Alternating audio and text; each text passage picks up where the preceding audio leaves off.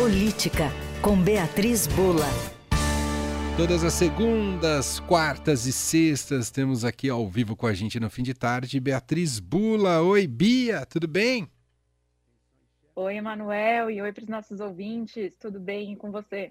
Tudo bem. Fechando a semana e o presidente Lula, que tem causado muito né, nas suas agendas internacionais, especialmente sobre aquilo que ele diz. Né? A gente viu a polêmica, polêmica recente envolvendo o Tribunal Penal Internacional de Haia né, e tem tido repercussões até agora. Lula embarca nessa sexta-feira para Cuba, tem encontro do G77. Semana que vem tem ONU.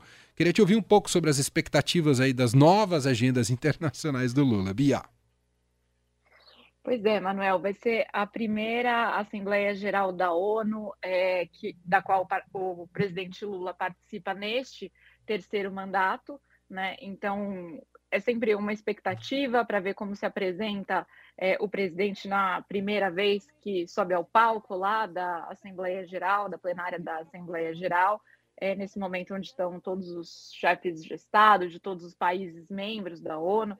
É, com o Lula não será tão surpreendente, porque ele já esteve lá em outras ocasiões, tem feito uma agenda internacional muito intensa, né, desde que assumiu esse mandato, é, tá, tá deixando claro, né, quais são os posicionamentos dele, o que ele vem defendendo, teve recentemente no G20, mas enfim, é sempre um momento de bastante atenção e eu acho que especialmente como você mencionou, é, para ouvir o que ele vai falar sobre Ucrânia. Claro que é, desde a campanha o Lula tem preferido discursos lidos, né? Assim, ele prefere ler os discursos que já, já estão prontos, são feitos é, pela equipe dele, é, de assessores, né? De, de, de, escritores, tem um escritor até com prêmio Jabuti né, na equipe dele que faz os discursos, mas ele que dá o tom do que ele quer. É, é, a gente, eu cheguei a escrever até um perfil desse escritor é, que faz é, parte dessa equipe, né? E, enfim, quem participa da comunicação do Lula fala que ele tem muitos dados na ponta da língua, ele sabe o que ele quer falar, mas quando é um evento como esse da ONU, quando ele quer passar uma mensagem inequívoca, clara, para não deixar dúvida do que ele está falando, ele prefere recorrer a um discurso lido. Então, acho que é difícil a gente imaginar num escorregão como os que a gente tem visto sobre Ucrânia e Rússia no discurso lido. Mas lembrando que não é só isso a passagem pelos Estados Unidos para a Assembleia Geral da ONU, né, Manuel? O mais importante muitas vezes não é só o discurso é, lá na plenária, e sim é, os encontros bilaterais que são muito intensos, já que tem muita, é, muitas autoridades lá em Nova York e eles aproveitam aqueles dois dias ali para fazer uma série de reuniões. A gente já sabe que o Lula deve se reunir com o Biden e o Zelensky, presidente da Ucrânia, deve estar em Nova York também, será recebido pelo Biden também. Então há uma expectativa de um possível encontro, portanto, entre Lula e Zelensky. Eu acho que nesses momentos são os momentos em que talvez é, haja uma maior pressão sobre o Lula e uma atenção muito grande para o que ele vai falar do que propriamente dito no discurso, porque apesar dele dar o tom dele no discurso, é, ele tem é, optado é, por ler os textos quando é uma ocasião muito solene, quando ele não quer passar uma mensagem é, equivocada, uma mensagem errática. É, mas, de novo, o tom é do presidente. Eu acho que de toda maneira a gente vai ver uma mudança muito grande em como o Brasil vai se apresentar na ONU em comparação com os últimos quatro anos. Lembrando que é, o Bolsonaro é, sempre adotou um discurso muito desafiador é, das instituições e do multilateralismo né, no palco da ONU, seguindo bastante o script do que também fazia é, o ex-presidente americano Donald Trump. Então, é, com certeza o discurso do Lula é, vai soar muito melhor aos ouvidos da plateia, digamos assim, é, do que soava o do Bolsonaro, que era basicamente considerado ali mesmo um, um peixe fora d'água, um estranho no ninho, e que não fazia nenhuma questão de fazer agendas bilaterais quando estava em Nova York.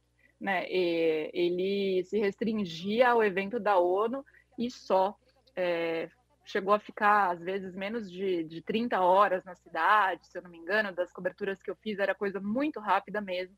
Ele tinha pouquíssimos encontros quando tinha bilaterais. Então, é, é uma mudança é, de orientação na política externa brasileira, é, ainda com uma apreensão com relação a qual vai ser o posicionamento do Brasil com relação à guerra na, na Ucrânia, mas, de novo, acho que a tendência é, no discurso, a gente vê algo um pouco mais alinhado é, com o que vem defendendo Itamaraty, com o que o Brasil é, defende institucionalmente, oficialmente, né, de condenação à guerra é, que foi iniciada pela Rússia, né, não há uma equivalência entre os dois lados, como o presidente Lula já fez parecer, mas há muito espaço para outros escorregões durante essa agenda, certamente. É. Bom, vamos acompanhar realmente a expectativa elevada para esse discurso na semana que vem na ONU. Enquanto isso, Bia, o claro que agora focado na agenda internacional, mas ao mesmo tempo Lula tem definições importantes aí na sua relação com o judiciário, com a definição tanto para o novo PGR quanto para a vaga que será aberta no Supremo Tribunal Federal e pressões de todos os lados, né, Bia? Exatamente. Então, quando ele volta, já tem essa agenda aí para ser resolvida, né, Manuel? A, a, o mandato do Aras, é, do Augusto Aras, Procurador-Geral da República, se encerra é, no dia 26, portanto, está aí batendo a porta.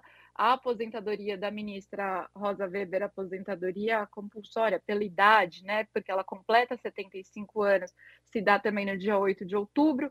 Então, são anúncios, são decisões que é, o presidente Lula vai ter que tomar é, e que essas são de muita importância. A gente fala muito sobre a composição do ministro, dos ministérios, do centrão, o centrão ganhando mais espaço nos ministérios, é, o governo diminuindo é, presença de mulheres nos ministérios para é, acomodar né, partidos do centrão, para acomodar pedidos aí é, da, da, da base no Congresso, para conseguir essa base no Congresso mas é, eu acho que merece muito a nossa atenção as indicações para a PGR, especialmente para o Supremo Tribunal Federal, que costumam aí sim ficar é, por décadas, né, dependendo da idade de quem for nomeado, tem uma implicação bastante séria, diferentemente de um ministro do Executivo, que, claro, tem muito poder, está com a caneta na mão para decidir é, e usar o dinheiro público para políticas públicas ou não, portanto, é muito importante a gente saber quem está lá,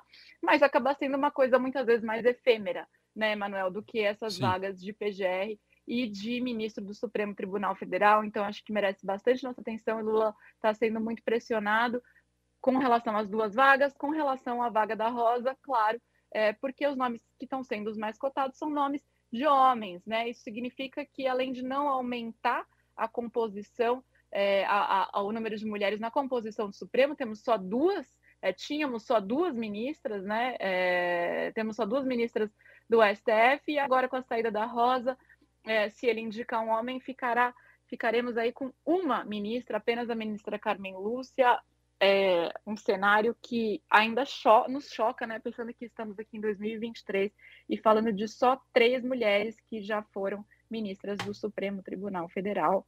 É, lembrando que a gente teve antes de Carmen Lúcia e é, Rosa Weber, a Ellen Grace, que foi a primeira.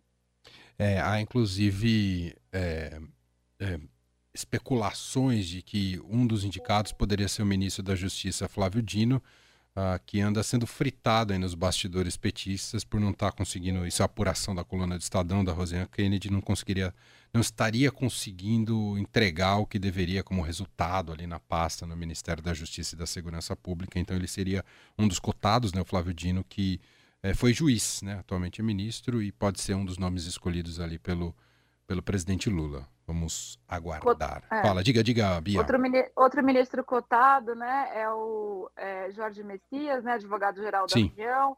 É, também se fala no nome do Bruno Dantas, do Tribunal de Contas da União, que é, tem apoio de uma parcela expressiva dos parlamentares, transita muito bem também entre ministros da corte a ver o que sai daí, é, mas o fato é que os nomes que estão aparecendo são nomes é, de é, autoridade já e é, homens, né? E há uma pressão grande para uma maior representatividade, não só é, de gênero, mas também racial no Supremo, né? mas aí lembrando que o Lula ele não levou isso em consideração na sua primeira escolha, ao escolher o Zanin, e a gente não sabe ainda, não temos muita pista do que, que sai ali da cabeça dele agora para essa segunda vaga. Muito bem, Bia Bula volta com a gente na segunda-feira aqui no Fim de Tarde Adorado. Obrigado, Bia, bom fim de semana. Eu que agradeço. Um bom fim de semana a todos.